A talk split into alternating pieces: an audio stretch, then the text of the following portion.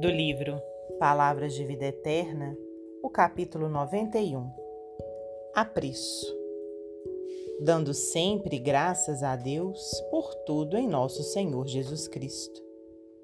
Paulo, Efésios 5:20. O universo é uma corrente de amor em movimento incessante. Não lhe interrompas a fluência das vibrações.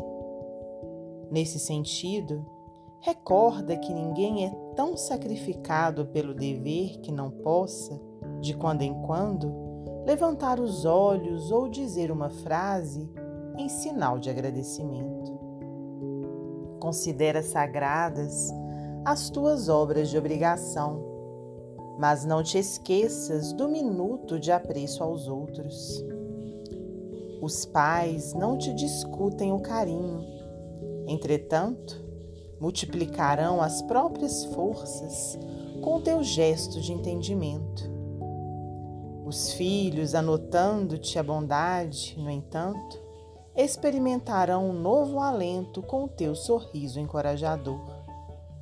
Os colegas de ação conhecem-te a solidariedade, mas serão bafejados por renovadora energia perante a reafirmação de teu concurso espontâneo. E os companheiros reconhecem-te amizade. Contudo, entesouram estímulos santos em te ouvindo a mensagem fraterna. Ninguém pode avaliar a importância das pequeninas doações. Uma prece, uma saudação afetuosa, uma flor ou um bilhete amistoso conseguem apagar longo fogaréu da discórdia ou dissipar rochedos de sombra.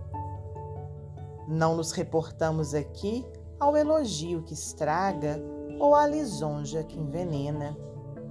Referimos-nos à amizade e à gratidão que valorizam o trabalho e alimentam o bem. Por mais dura seja a estrada, aprende a sorrir e a abençoar, para que a alegria siga adiante, incentivando os corações e as mãos que operam a expansão da bondade infinita.